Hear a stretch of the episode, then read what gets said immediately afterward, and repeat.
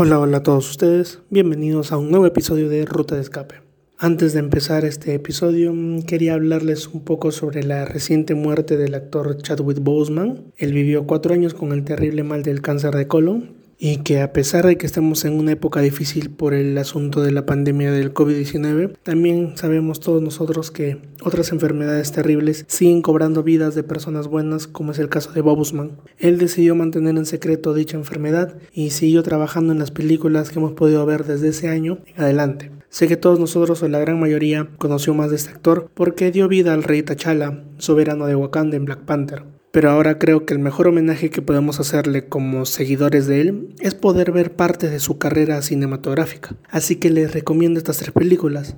Primero tenemos a Get On Up, película biográfica de James Brown, el rey del soul.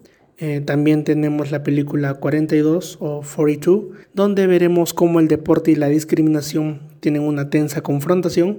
Y por último la película The Five Bloods, que la podemos encontrar en Netflix. Así que vayamos todos a verla y larga vida al rey de Wakanda.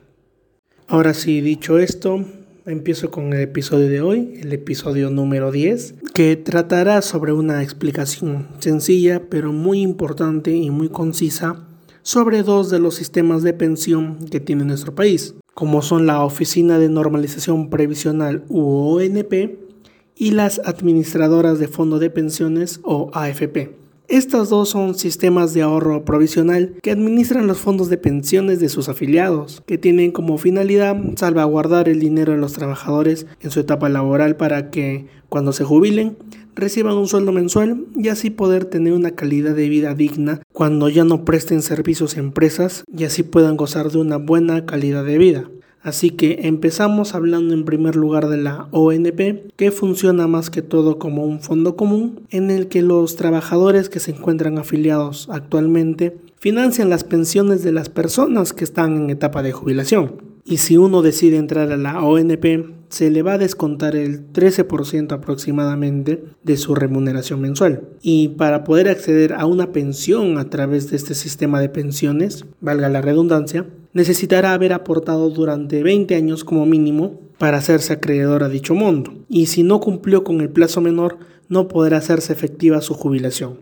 Entonces, para poder explicarlo de un modo más fácil, la ONP es el sistema por el cual un aportante da su dinero para pagarle al jubilado que existe actualmente. Y cuando el aportante de este momento sea el jubilado, recibirá el dinero de los aportantes de ese entonces. Creo que estos días hubo una dura confrontación o muchísimas dudas, mejor dicho, con respecto al tema de la ONP, ya que con comentarios que hubo hace unas semanas atrás de la ministra de Economía, María Antonieta Alba, explicaba que el dinero de la ONP no existía y esto no es nada retorcido ni nada del otro mundo. Lo que dijo la ministra era totalmente cierto. No podían devolver dinero que no existía, ya que el dinero que los aportantes dan a ese fondo común va a los actuales jubilados que existen en la ONP.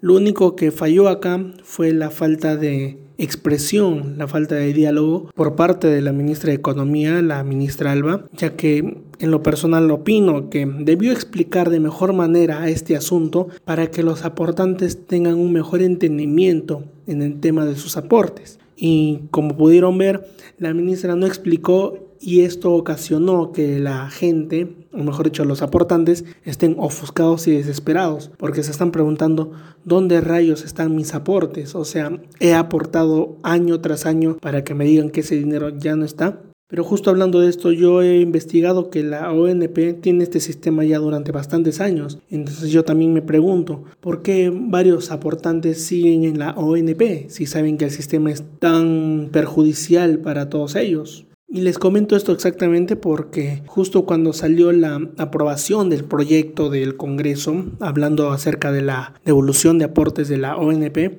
yo comenté mi pesar en redes sociales, donde aclaraba de que de ninguna manera se tenía que aprobar dicha ley y que el Tribunal Constitucional declare dicho proyecto como inconstitucional. Bueno, a partir de esto me gané con muchísimos comentarios despectivos, comentarios negativos, comentarios donde insultaban y uno que otro comentario apoyando mi, mi punto de vista, ¿no? Y muchos de esos comentarios aclaraban de que el Estado les ha robado el dinero. Y eso es totalmente falso. El sistema de pensiones de la ONP funciona de este modo hace muchísimos años. Eso creo que es meterte a la boca del lobo y esperar que suceda, ¿no? Pero bueno, yo traté de explicarles, traté de aclararles de que el dinero que se iba a devolver no iba a ser de sus aportes, sino del presupuesto nacional de todos nosotros como parte de los impuestos. Pero igual se siguieron cerrando en su pensamiento y lamentablemente solo atinaron a dar insultos o faltar al respeto. Igual espero y sigo esperando que el Tribunal Constitucional se ponga las pilas y que apenas llegue esta ley a su despacho la puedan declarar inconstitucional de una vez por todas para evitar mayor perjuicio en la economía, economía la cual está cayendo en picada y creo que una ley como esta solo traería mayor perjuicio a todos los peruanos. Ahora sí, aclarado este tema o este asunto de la ONP, quiero hablarles también del otro sistema que también es odiado por muchísimos, que es la AFP. Es el sistema que implica el uso de un fondo de capitalización individual que comprende el aporte del 10% de tu remuneración, donde cada persona decide si colocará sus aportes en el fondo 1, 2 o 3, de acuerdo con el nivel de riesgo que prefiera.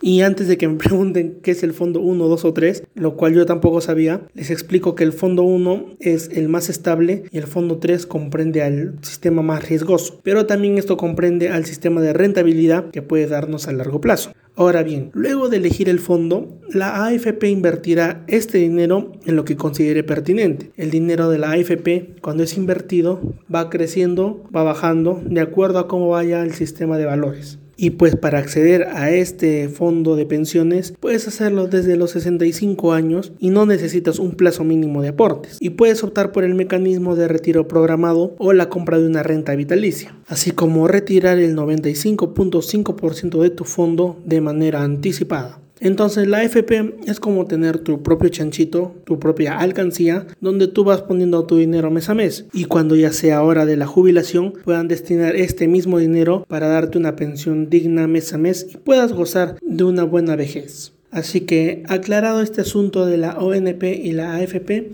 doy por concluido el episodio de hoy y una vez más quiero agradecer la acogida que tiene el programa semana a semana. Ya como les dije al principio, este es el episodio número 10 y espero que vengan muchísimos más. Y como ya saben, exactamente los lunes subo un nuevo episodio para que inicies tu semana con la info más reciente.